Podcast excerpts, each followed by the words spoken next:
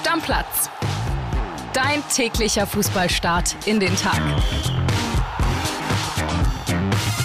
Liebe Stammis, er ging in den Urlaub und sagte sich, wenn ich da einen richtig geilen Job finde, komme ich nie wieder zu Stammplatz zurück. Und heute ist er wieder hier. Kilian Gaffrey, meine Damen und Herren. Vielen Dank. Aber es wäre niemals passiert. Nein, natürlich nicht. Du also hast mich zu sehr vermisst einfach. Es sei denn, Al-Hilal wäre gekommen als Pressesprecher für, sagen wir mal, 3,5 Millionen pro Jahr. Sei ehrlich, Dann, für eine Million pro Jahr. Noch weniger, noch weniger, Bruder. Ich wäre auf jeden Fall gegangen. Aber so Stammplatz, äh, immer noch der geilste Job, auch nach zweieinhalb Wochen Urlaub. Hat mich sehr, sehr gut erholt, muss ich sagen. Ja, ich du siehst auch gut aus, tatsächlich gebräunt, so ein bisschen. Ne? Ja. Also bist du, so richtig braun bist du wahrscheinlich gar nicht, ne? Naja, ich hätte länger auf Mallorca bleiben müssen. Ich war sechs Tage auf Mallorca, dann Ja. war ich vier, fünf Tage am Bodensee, wo ich dann meinen 30. Geburtstag verbracht habe. Nochmal Viele Stammis, ne? Ja, also Handy ist explodiert. Nochmal vielen, vielen Dank an euch alle für die äh, Gratulation. Und die letzten paar Tage war ich bis Sonntagabend in Ischgl. Und du hast mir schön. erzählt, äh, lustigerweise, du bist dann ja mit dem Auto zurückgefahren Genau. und hast alle Stammplatzfolgen nachgehört. Genau, also ich habe mich wirklich in den zweieinhalb Wochen gar nicht mit Fußball beschäftigt. Ja. Habe mich dann gestern auch gewundert, dass irgendwie Jan Sommer zum Medizincheck in Mailand ist bei Inter und was doch so alles passiert ist. Das Einzige, was mich wirklich beschäftigt hat, war Lionel Messi, weil mein Feed bei Instagram, bei Twitter war voll mit den Highlights, mit den Toren. Der hat ja Freistoßtore gemacht, dreimal ein Doppelpack, das war brutal. Aber ansonsten wirklich gar nicht mit Fußball beschäftigt, auch nichts geguckt, keine Testspiele, gar nichts.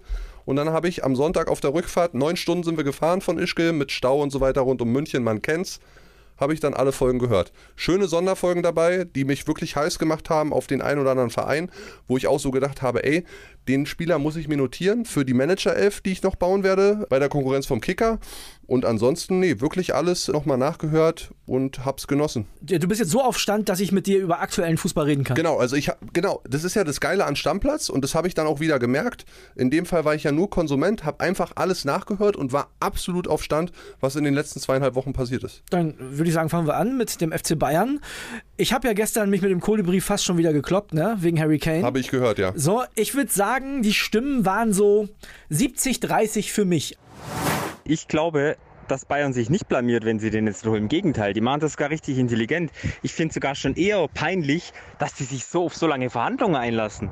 Ich meine, hey, Tottenham fordert für einen 30-Jährigen, der noch ein Jahr Vertrag hat, 100 Millionen und Bayern macht das Theater noch mit. Die sollten eigentlich sagen, pff, wisst ihr was, leckt uns am Arsch. Wir warten ein Jahr, dann holen wir ihn eben. Guten Morgen, Stammplatz, der Pöhler hier. Ja, Harry Kane hat morgen heiß diskutiert. Ich bin da absolut pro André Albers. Wenn der FC Bayern es nicht schafft, diesen Transfer einzutüten, nach etlichen Verhandlungen, dann ist es wirklich, ja, schon fast peinlich. Denn an Geld kann es eigentlich nicht liegen bei Bayern, denn das haben sie wirklich zu Genüge wie kein anderer Verein in Europa. Und wenn ich einen Schimmer haben will, dann hole ich ihn auch. Egal, ob es um die letzten 5 Millionen oder 10 Millionen geht. Ja, und wenn es nachher nicht klappen sollte, dann ist es wie, als wenn du am Elfmeterpunkt stehst in der 90. Minute. Das Tor ist leer, du brauchst ihn nur noch reinschieben. Der Torwart ist schon in der Dusche, weil er keinen Bock mehr hat. Und du nagelst das Ding das Stadiondach. Das ist genauso peinlich. Moin André, in Sachen Harry Kane, ich kann dir da nur beipflichten. Ich als Bayern-Fan kann auch nur sagen, was der FC Bayern da abzieht, ist einfach nur noch peinlich und die haben sich jetzt schon über den Tisch ziehen lassen, das gibt's gar nicht. Ob 117, 120 Millionen, viel zu viel. Und wenn man eine gute Verhandlungsposition haben will, dann hätte man zumindest mal eine Alternative. Aber um einen Vlaovic oder sonst wie hat man sich ja gar nicht gekümmert. Oder hol doch den Füllkrug. Also ich verstehe die Bayern nicht, aber am Ende stehen sie dumm da, ich sag's dir.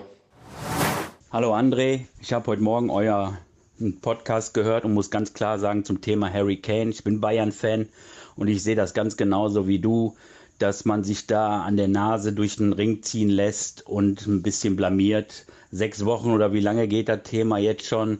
Und die sagen klipp und klar eigentlich mehr als 100 Millionen wollen, sondern fangen wir bei 70 Millionen an und gehen da übertrieben in Fünfer-Schritten jede Woche eine Portion nach oben. Und wenn man dann am Ende mit leeren Händen dasteht und den doch nicht kriegt, finde ich auch, dass man sich blamiert hat für den FC Bayern. Ich bin zwar auch Fleischmützenträger, aber bin trotzdem nicht anderes Meinung. ähm, also ich glaube nicht tatsächlich, es wäre eher ein Statement, jetzt zu sagen, hey Tottenham, pass auf, euren Affentanz machen wir nicht mehr mit. Wir holen uns jetzt Füllkrug und dann nehmen wir Kane nächstes Jahr gratis mit. Ich glaube, mit Füllkrug dann hast du auch gute Chancen, richtig weit zu kommen, auch in der Champions League. Und dann ähm, merkt man halt, dass wir nicht jeden Affentanz mitmachen. Dann finde ich das alles andere als peinlich, sondern eher Eier gezeigt. Also ich bin bei Thema Kane auf jeden Fall auf Andres Seite. Ich finde das auch so nervig.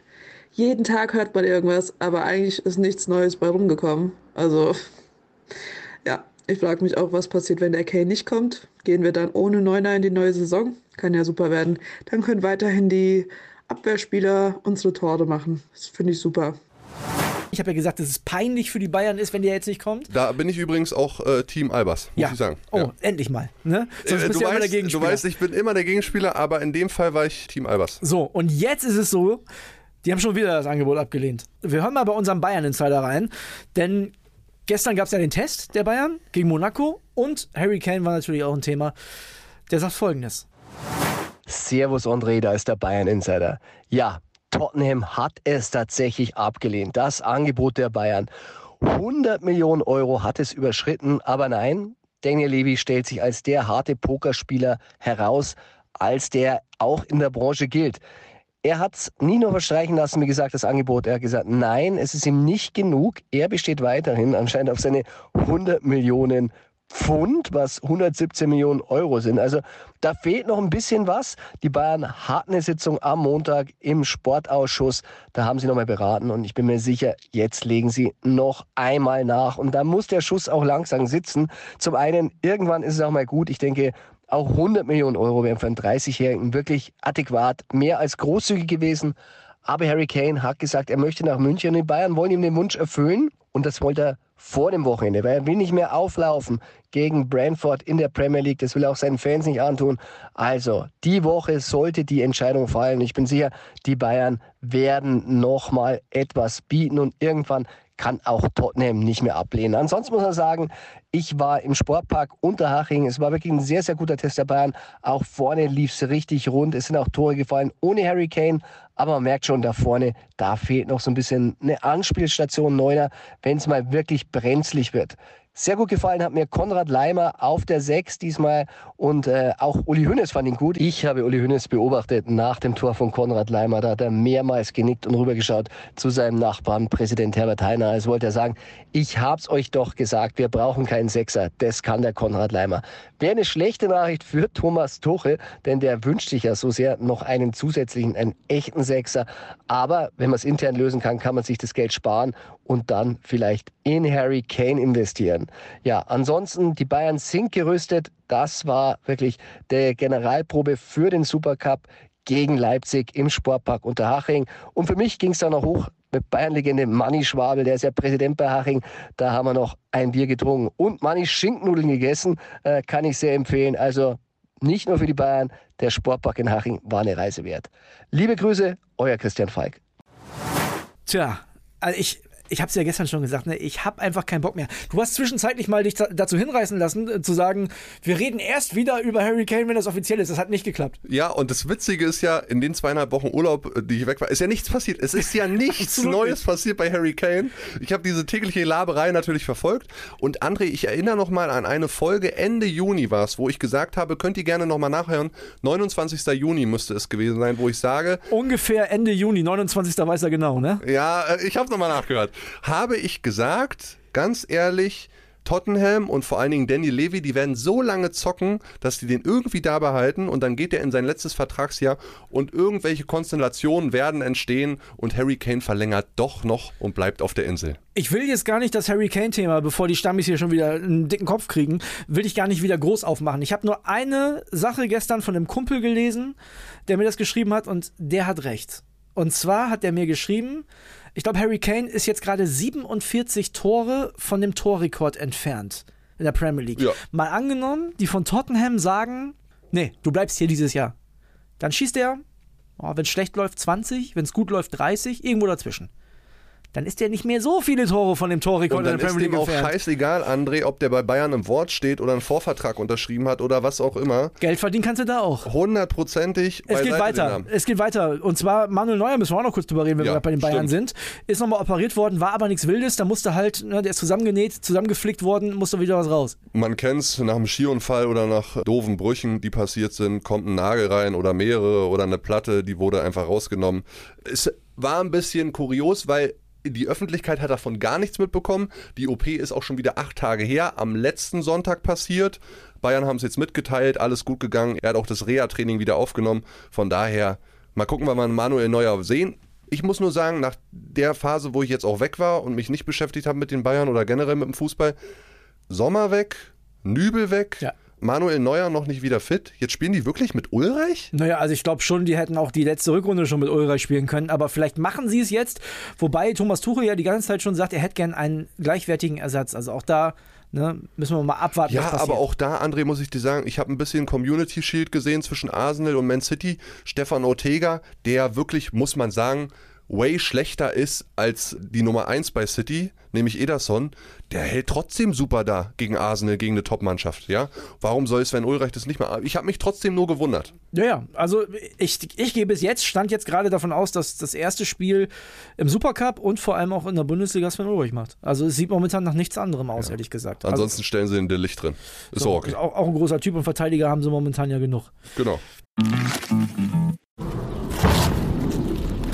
This is a boom. so I, I put on bulletproof now, yeah. Hallo, ich bin Paul Ronsheimer, Journalist und Kriegsreporter. Und egal ob von der Frontlinie, aus dem Präsidentenpalast oder in meinem Hotelzimmer auf ein Glas Rotwein. In meinem Podcast bekommt ihr jede Woche Einblicke auf die wichtigsten Ereignisse der Welt, hört spannende Gesprächspartner und auch, was das Reporterleben mit mir persönlich macht. Ronsheimer, der Podcast. Jeden Mittwoch eine neue Folge. Überall da, wo es Podcasts gibt. Machen wir weiter mit äh, dem deutschen Meister von 1965, Och, na, stopp, 88, stopp, 93 und 2004 mit Werder Bremen. Oh Gott, du, du kannst es aber auch nicht lassen. Ne? Das hat mich auch so aufgeregt in der Sonderfolge, dass du damit dann wieder angefangen hast. Äh, Deutscher Ja, Meister komm, von das war ja auch die 2004. Werder Bremen Sonderfolge, muss man ehrlicherweise sagen. Ja, mein Gott, aber du hast es auch schon in der Sonderfolge davor angekündigt. Morgen kommt der deutsche Meister. Du darfst ja auch eine Sache nicht vergessen, ich kriege ja keine Jahre dazu, ich sag's immer wieder. Es, sind, Ja, es, es bleiben für immer die vier Also Jahre. solange wir beide leben, kommt kein Meistertitel bei Werder mehr dazu. es sei denn, der Scheich aus Saudi-Arabien. Er wird Union noch deutscher Meister. Nee, das glaube ich auch nicht, ehrlich gesagt. Aber egal, wir müssen über Werder Bremen sprechen, denn Werder holt tatsächlich endlich einen Sechser. Kannst du den Namen sagen? Schwierig auszusprechen. Lünen, Senne, Lünen, Leinen. Lünen, Lünen, ja. Kommt auf aus jeden Fall Belgien. von, genau, kommt auf jeden Fall von Saint-Gilloise. Äh, Wir alle kennen den Club, haben viel über ihn gesprochen letzte Saison. Boniface ist ja, oder Boniface, wie man ihn ausspricht, auch schwieriger Name, ist ja zu Leverkusen gekommen. Und dass Werder einen Spieler von denen bekommt, der in der Euroleague wirklich sehr, sehr gut performt hat und vor allen Dingen, ich habe gedacht, das ist ein Bankspieler gewesen. Nein, der hat über 50 Pflichtspiele gemacht. Und das ist das, was mir tatsächlich so ein bisschen gutes Gefühl gibt bei Werder. Guck mal, Nabi Keita, überragender Kicker. Michel Schröer mit seiner bodenlosen, steilen These, dass er nur acht Spiele macht. Die, Die gar nicht Saison. so steil ist, da Ja. gehe ich nämlich auch mit Michel mit. So, aber der neue Mann, der Lünen, hat tatsächlich 32 Spiele in der Liga gemacht und das heißt, der ist relativ selten verletzt. Das ist schon mal ganz 31 Gutes. davon übrigens in der Startelf. Ja.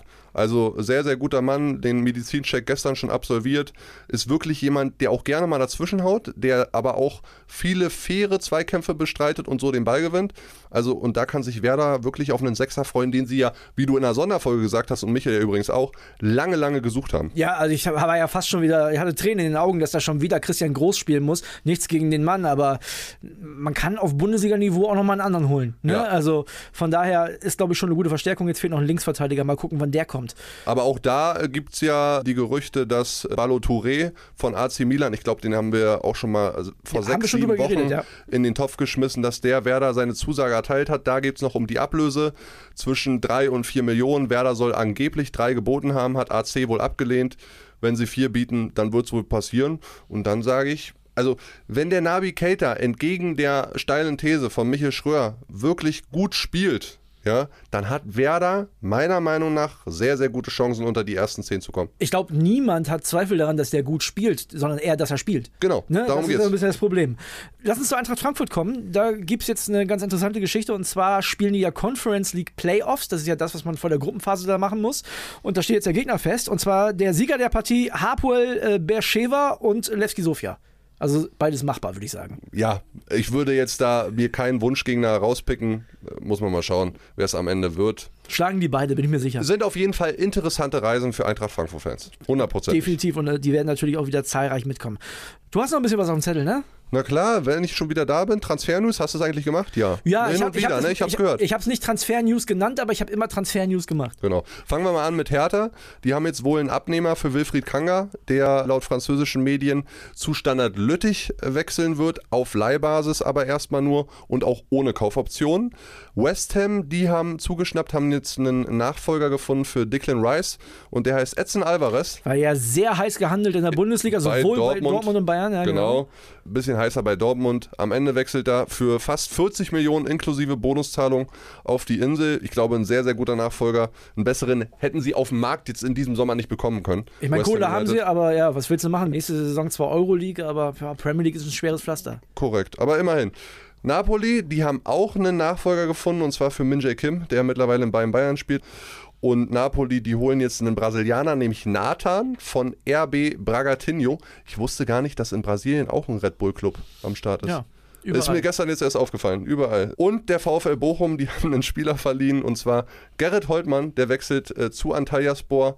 Auch mal erst nur auf Leihbasis. Mal gucken. Der hat ja wirklich gar keine Sonne mehr gesehen unter dem neuen Trainer. Genau, also. Reis war weg und Holtmann quasi auch. Ja, Also so kann man das sagen. Ne? Direkt, ich habe schon vielleicht zwischenzeitlich mal gedacht, ob der den wohl zu Schalke holt, aber ja gut, da musste auch den einen oder anderen Euro freimachen, weiß ich auch nicht. Also Türkei, ja, hat auf jeden Fall noch Tempo, der Gute Adresse. Holtmann. Und einen schönen, entspannten Rausschmeißer, einen zum Lachen. Den André und ich haben hier wirklich äh, herzens äh, gelacht gestern Abend. Und zwar geht es um Victor Osimen. Der wird seinen Vertrag bei Neapel aller Voraussicht nach verlängern. Und Neapel wird in den Vertrag eine Klausel reinschreiben. Für einen Wechsel innerhalb Europas würde dann eine Ausstiegsklausel drinstehen zwischen 110 und 150 Millionen.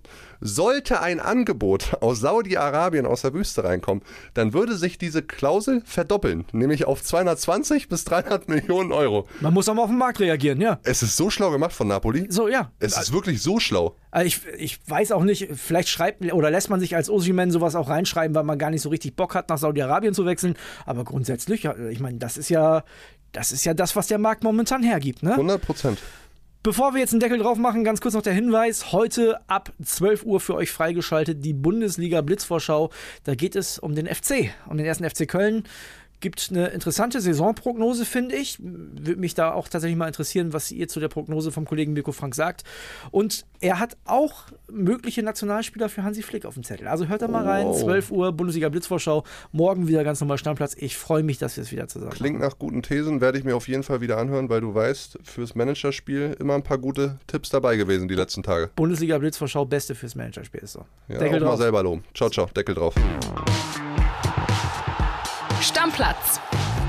Dein täglicher Fußballstart in den Tag.